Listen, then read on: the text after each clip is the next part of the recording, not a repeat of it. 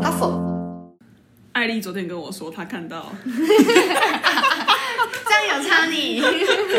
好啦，我昨天有看到一个中央社的报道，就是前阵子，呃，政府有统计出一个数据，说台湾今年，哦，不是今年，去年二零二零年，二零二零已经过完了，好快。二零二零年就是台湾的人口就是正式进入负成长，就是之后老年的人口会比年轻人还多。所以就是我们刚刚又去查了一下，说现在老年人口到底占了多少？所以在二零二零年为止，现在大概占了十几 percent，就是台湾全部的总人口十几 percent 是老人，然后已经正式进入了老化的社会。no 是高龄社会，就是高龄化是七趴，然后高龄是高龄，对，高龄是十四。然后他写说二零二五的时候应该会有二十 percent，所以就是变成是个超高龄社会。哎，不对，那我刚刚为什么只查到十 percent？是哦，对啊，嗯，可能那是统计，就是他预估吧，不一定会真的这样。就是他预估二零一八就会是十四了，哦、嗯，所以他可能不准啊。嗯，懂。日本已经超高龄了，嗯，对，在高中的时候他就已经超高龄，高中的时候是高龄吧，然后最近是前几年是超高龄，好，对，好，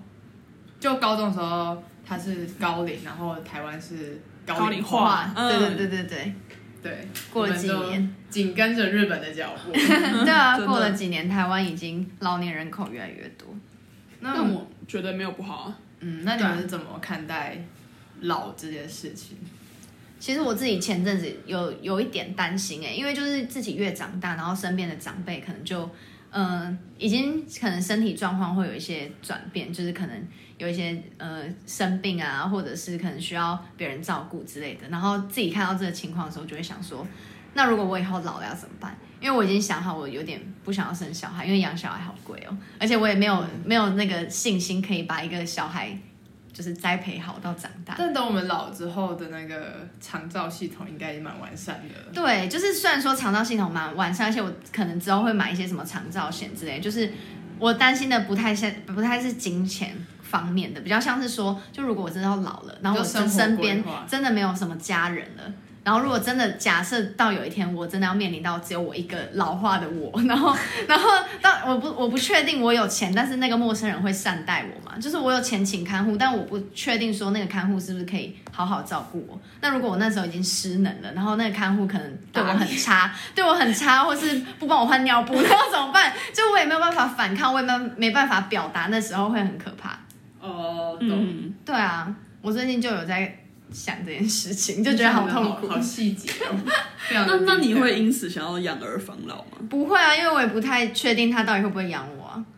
养儿才不能防老，我觉得这个根本就是个谬论。对啊，那是刚好遇到是什么孝顺孝顺的。但我觉得就是因为就是有点像是投资吧，你对他的栽培是一种投资。可是养儿防老有点就是哎，我我要讲什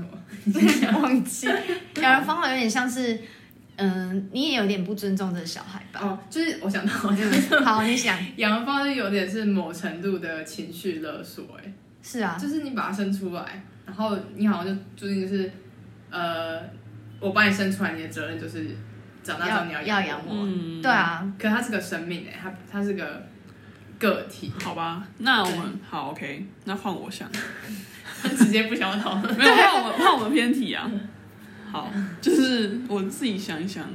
会想说，如果台湾可以通过安乐死的话，就是到就你可能不能自理的时候，你可以选择我要这样自自己选择要怎么结束，我赞成，蛮好的，因为毕竟出生的时候不是自己决定的嘛，那至少。结束可以我自己决定。对，而且因为台湾的医疗实在太进步了，然后你就会知道，发现有一些生命走到太尽头的时候，然后因为台湾又没有安乐死这个机制，所以有时候对那个生命来说是在折磨他，因为他已经就是像我刚刚讲到，他那个状态是没有办法去表达说他现在想做什么，不想做什么，他就已经是躺躺在那边，瘫在那边，然后就是进行一些医疗行为，然后他可能已经没有办法。自主的去呼吸或者是什么，然后就一直靠那些仪器在延续他的生命。对啊，就是那那个已经不是生活。对啊，他已经感受不到这个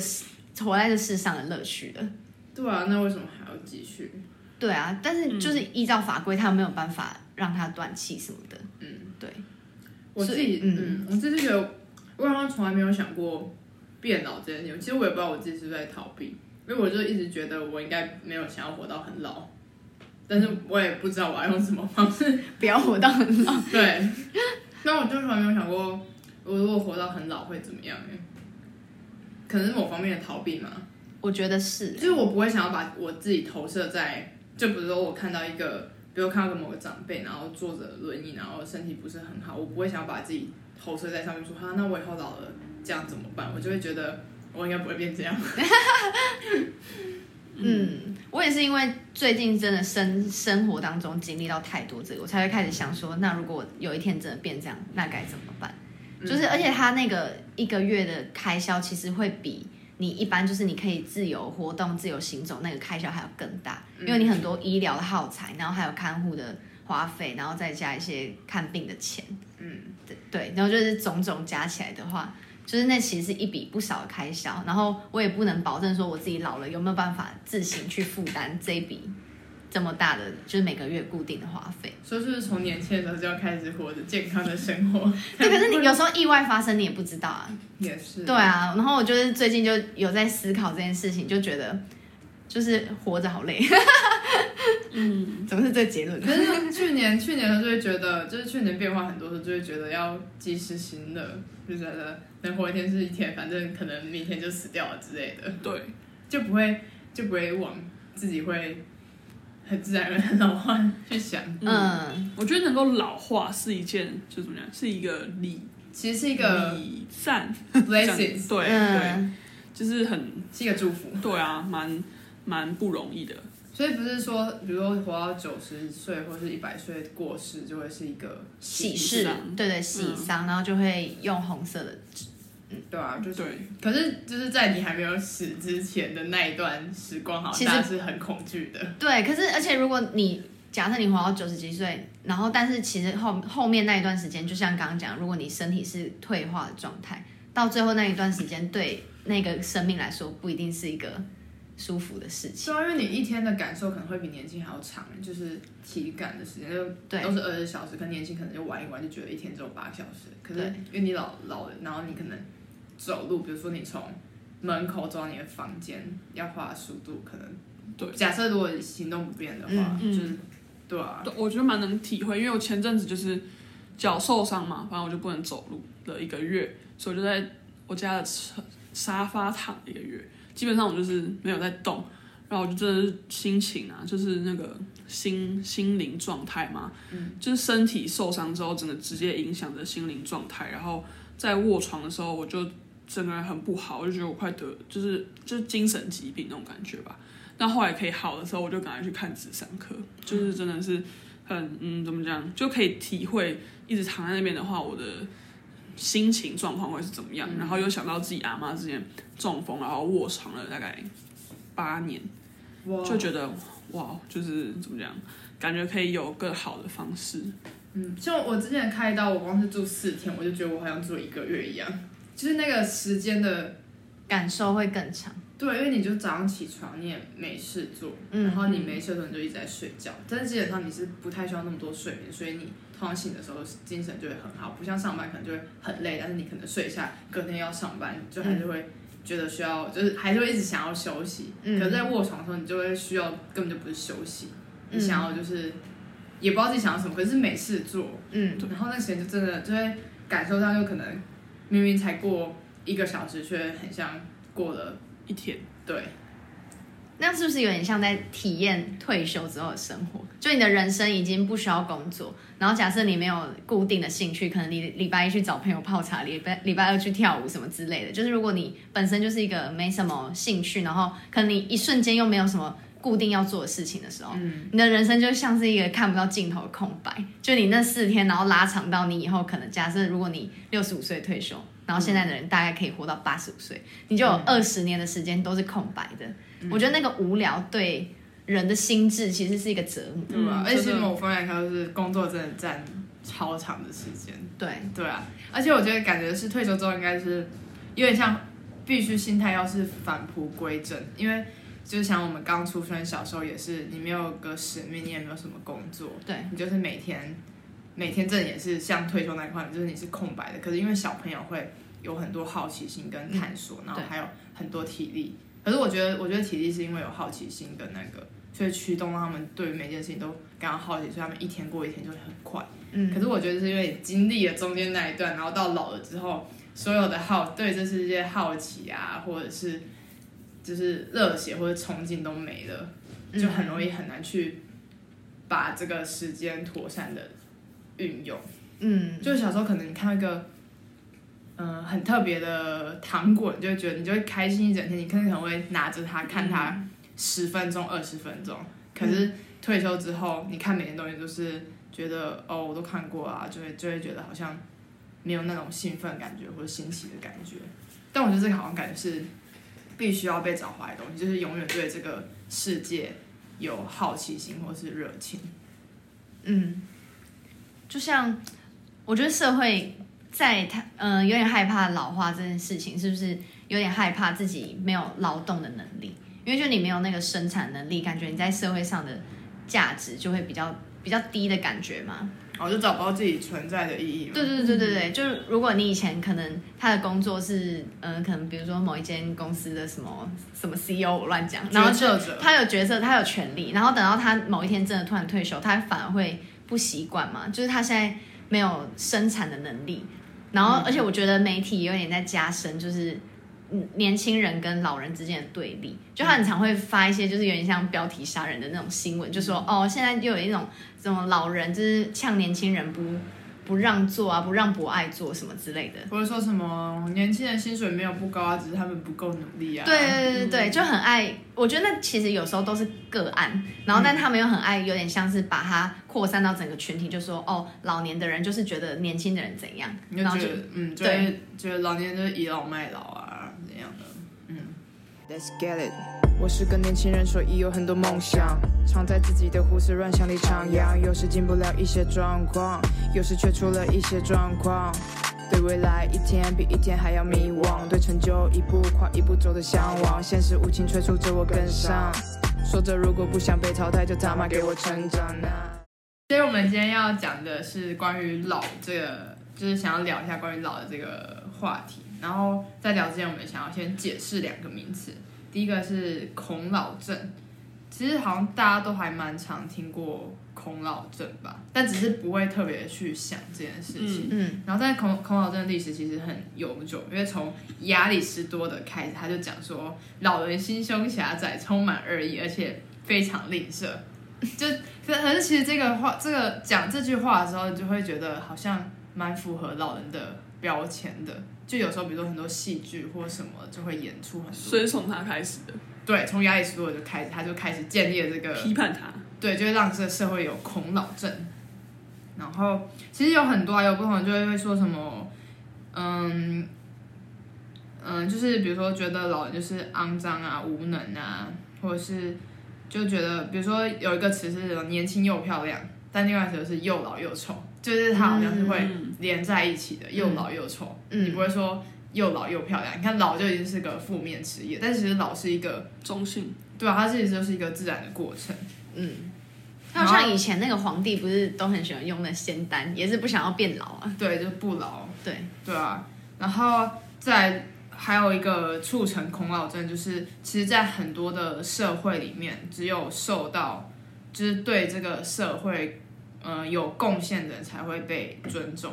就其实是蛮蛮实际、蛮资本主义的一个事情。然后，但是多半就是因为你是慢慢老化，其实你的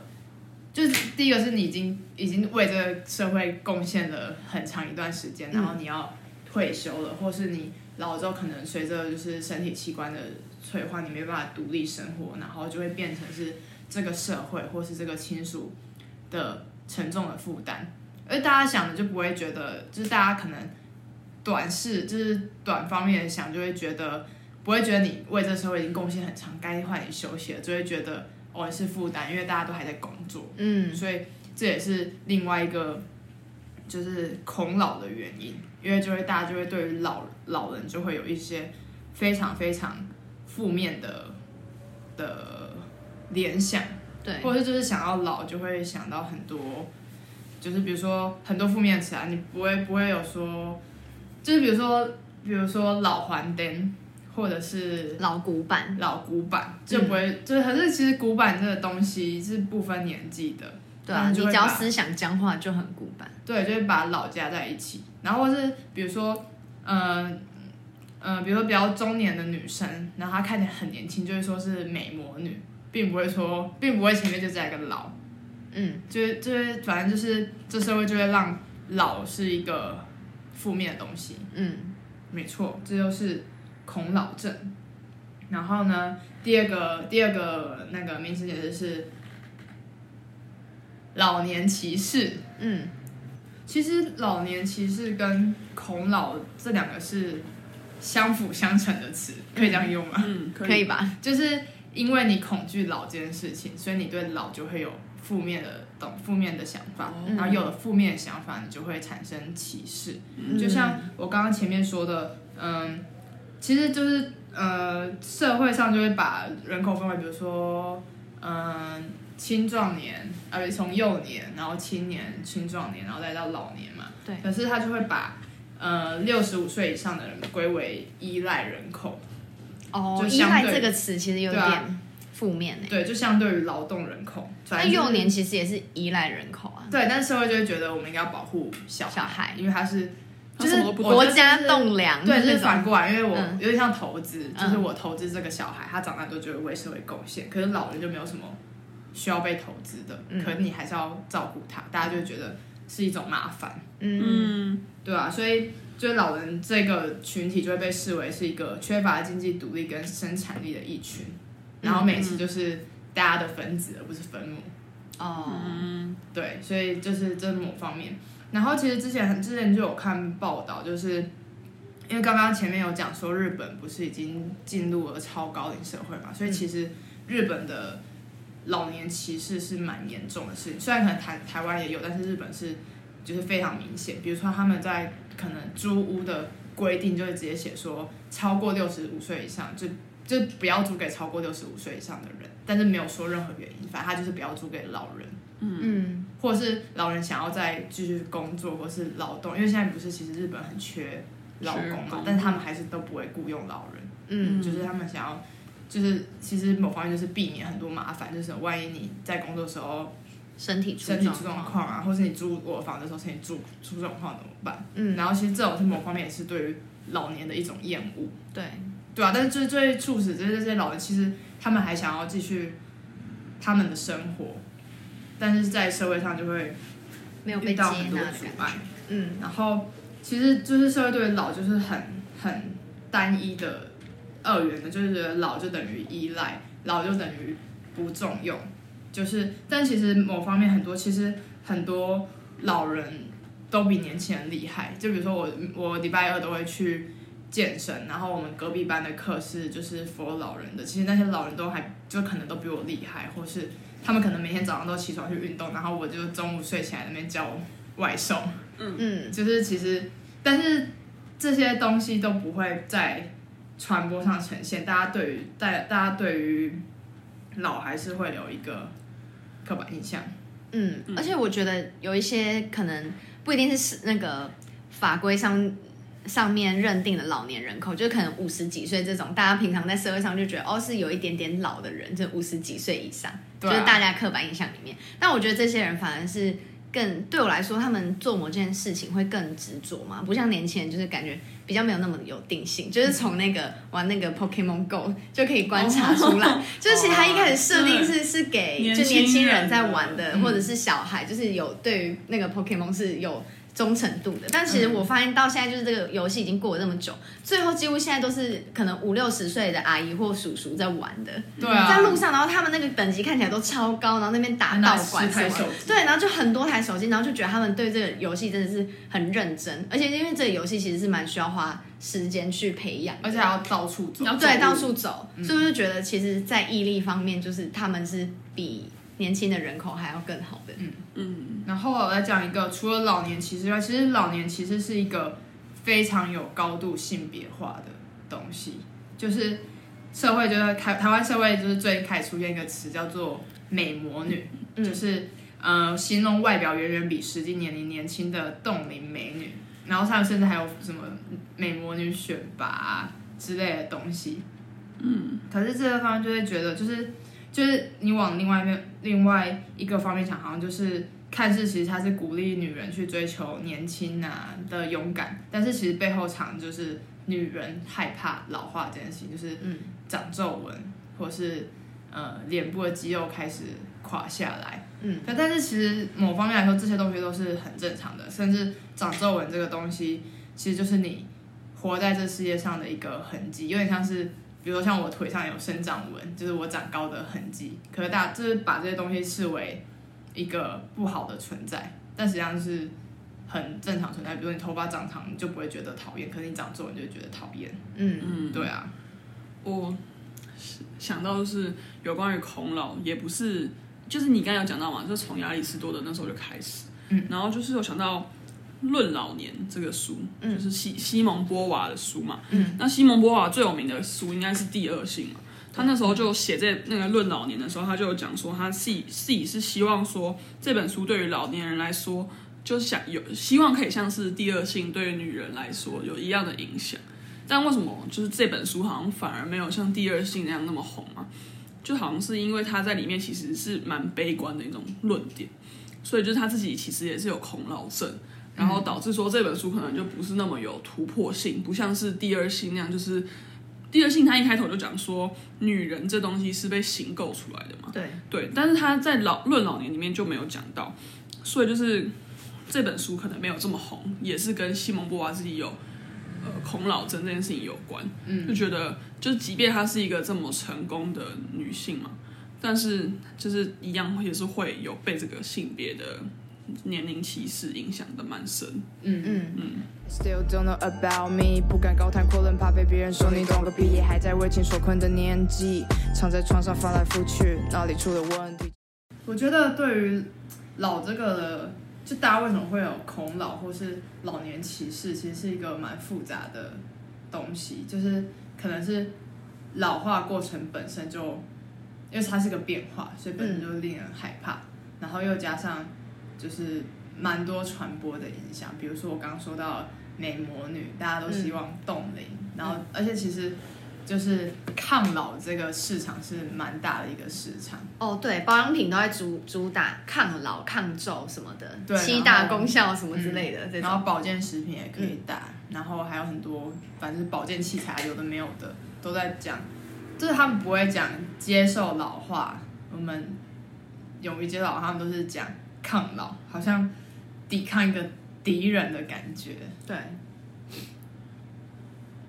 像我记得有一个比较是有老人年人出现在广告里面的是那个哇卡 model 的那个，嗯。嗯，然后可能我那个广告应该是日本人拍的，嗯，就不是台湾广告，嗯，所以就好像没有看到台湾的广告比较多是愿意直接让老年人出现在广告上嘛？应该说让那种就是真的是老年形象，比如说白头发，然后有皱纹的那种，通常都会找那种什么对，就徐若瑄，有点像老人，可是。他是算就是在他那个年纪里面看起来超年轻的，嗯，对，就是会找那种。看外表的年龄比实际年龄看起来年轻很多。对，就是他今天真的哦，我前阵有看到一个内衣的广告，嗯、然后好像有点像要主打说他们那边有一些可能比较中年或老年的女性可以穿的。但他找那个人，他也是把他修得很年轻啊，就是他有一张是有点像是类似母女的合照，但他也是把那个妈妈，就是可能我觉得他可能原本要呈现成六十几岁的人，那他就把他修的看起来只像。四十岁左右的，嗯、那我可以看得出来，他想要打的是那一群可能比较年长一点的女性。嗯、像那克林姆也是啊，你知道有个广告，他们这样子就做一些动作，然后那个女生，我觉得她应该是五十几岁吧，可是我觉得她想要打的年龄层是更高的。对，但她就是会用这种方式、嗯。我觉得，我觉得感觉好像大众还没有办办法接受老态的这件事情。对，老人本身的那个，在像我说的，可能是。白头发，可能是皱纹，可能是一些，可是就比如说像有些摄影作品拍老人，就拍一些比如说泰雅族里面的老人，然后可能他真的满脸都是皱纹，嗯，然后但是你就会觉得他是一个很很生命力的感觉，对，很漂亮的存在，嗯，可是我觉得这好像是作为就是这这点题外话，就好像是因为他是摄影作品，你作为第三者在看待这件事情，嗯，可是有时候广告或者传播是希望大家好像有代入感，嗯，所以就会。就会变成，就是大家还是只愿意带入自己是年轻，就连我自己当前面第一段就觉得我不会把自己带入一个老态的样子。嗯、对。不然就是，就算他真的有那种可能灰灰白头发的人出现，但他还是要呈现一个很有活力的感觉。就你你吃了我这个保健产品，你就可以很有活力，跟你是孙子玩什么之类的。嗯、就他好像也没有办法接受说老人可能你的体力就是会变差，你的可能活动力就是会下降这件事情。嗯，对。像我想到就是原本山，它里面有出现老人家嘛，就是他们带原本山去。给爷爷，祝你健康如山。嗯，对，然后我就想到，哎，代入感就是他 T A 是要买给爷爷的，所以他才让爷爷出现嘛。嗯，所以他不是要代入说我是爷爷，所以他就可以让他出现。哦，就是他们不会是主角。对对。嗯，那可是也是有一些是就是反转的啊，像是我今天有看到一个，他是一个国外的类似。嗯，非营利组织吧，他们拍了一个系列广告，我觉得很像那个豆豆腐，对，他们多多分拍的，多分拍那个女权的时候，嗯，对，他就他就又问的说，那你觉得老人家是怎么样的？就是在我们昨天那个 Instagram 有分享，嗯，对啊，我觉得这某种程度上面是去反转说，大大家对于老人家的印象，对啊，就是比如说。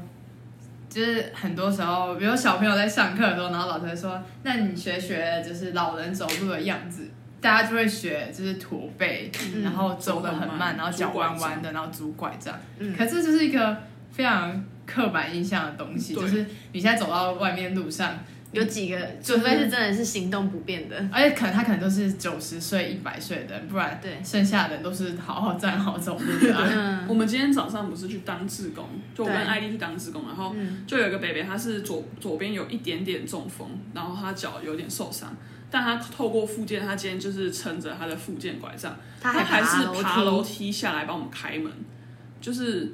就人就老年人，他还是可以有。就是复健到完成，可以让他日常生活继续行动的可能，就是只要你心态是呃开放的。对，而且我们其实去做志工服务的一些老人，就是到现在目前为止应该有十几二十个吧。就是我们服务的老人，可能是他们是独居的状态，但我觉得他们其实对于自己的生活都打理的非常好。就是就算可能他住的地方空间蛮小的，或者是东西有点多，但我就觉得他们其实。对于自己的生活还是很有规划，然后就算他们年纪有点大，他们还是会找到一些可以让自己身体或是脑袋活动的方式。就是我们就会很怕说他们可能独居，然后跟外界比较没有接触，所以对资讯的接收就有落差，所以我们就会提醒他说：“哎，最近星期几的时候寒流有要来哦，你要穿多一点什么之类的。”他说：“有有有，我都有在看电视。”就是我觉得心态的老化其实是会对。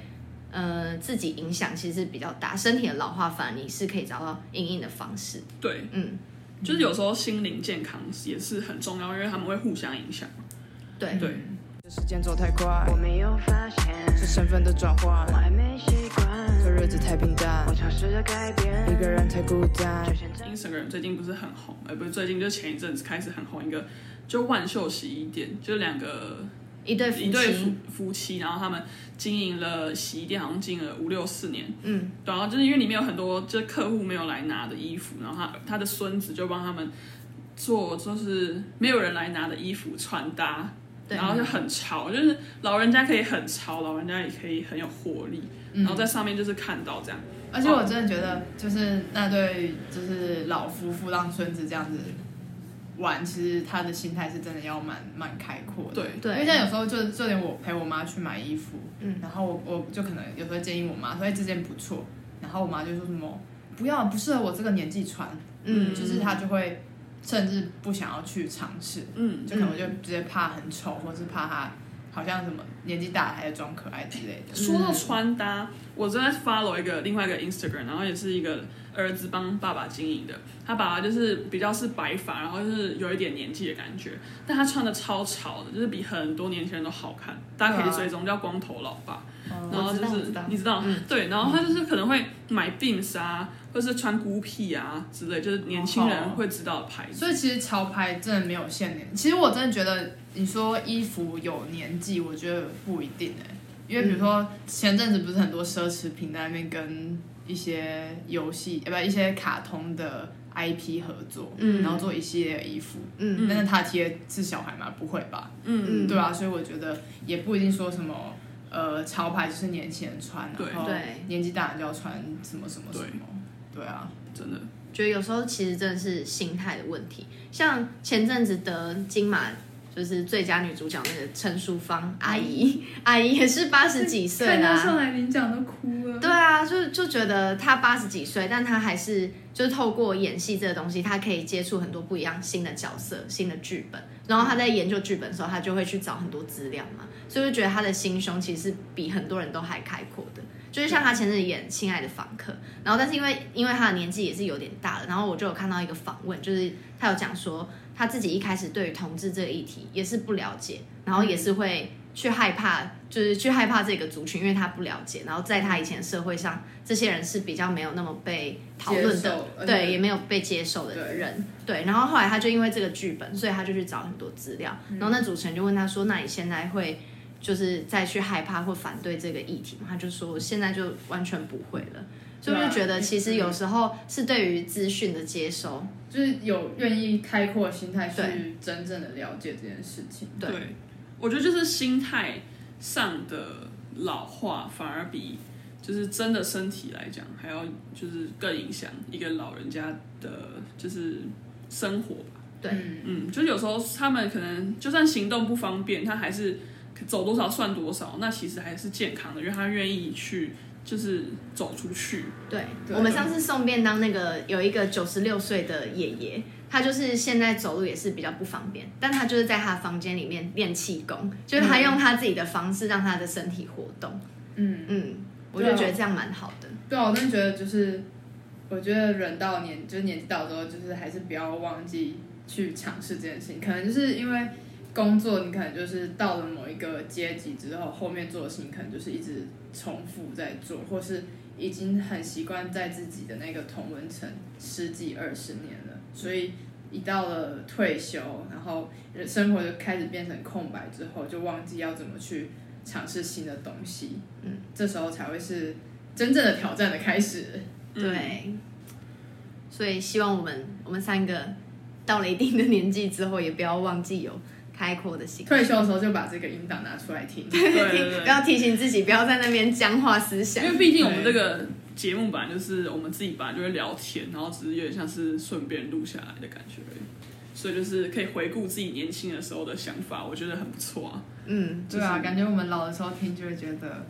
哇，自己年轻的都在干嘛？好奇怪哦，不知道在干嘛，你好奇怪哦，怪人。好啊，那刚才就是有提到，就是我们 Instagram 也会分享很多东西，所以大家也可以去追踪我们。就是我觉得我们的 Instagram 做的跟 Podcast 一样用心，或更甚。哎、欸，没有啦，不要这样子。好啦，那就告诉大家 ID 啊 ID,，ID 可以在资讯栏上面找到。对，就是 What for Podcast。对，What for Podcast 有一二零二吗？没有，没有，没有，那里是我们的账号还是密码的？有密码的，没有，密码不是这个、啊，密码跟这没有关系啊。拜 拜。整件事的生活不值得过，我们都是为了什么而活？走过的弯路不是没有收获，太阳洒落在午后的周末。We just run run run run run，never gonna stop till we make it。We just run run run run run。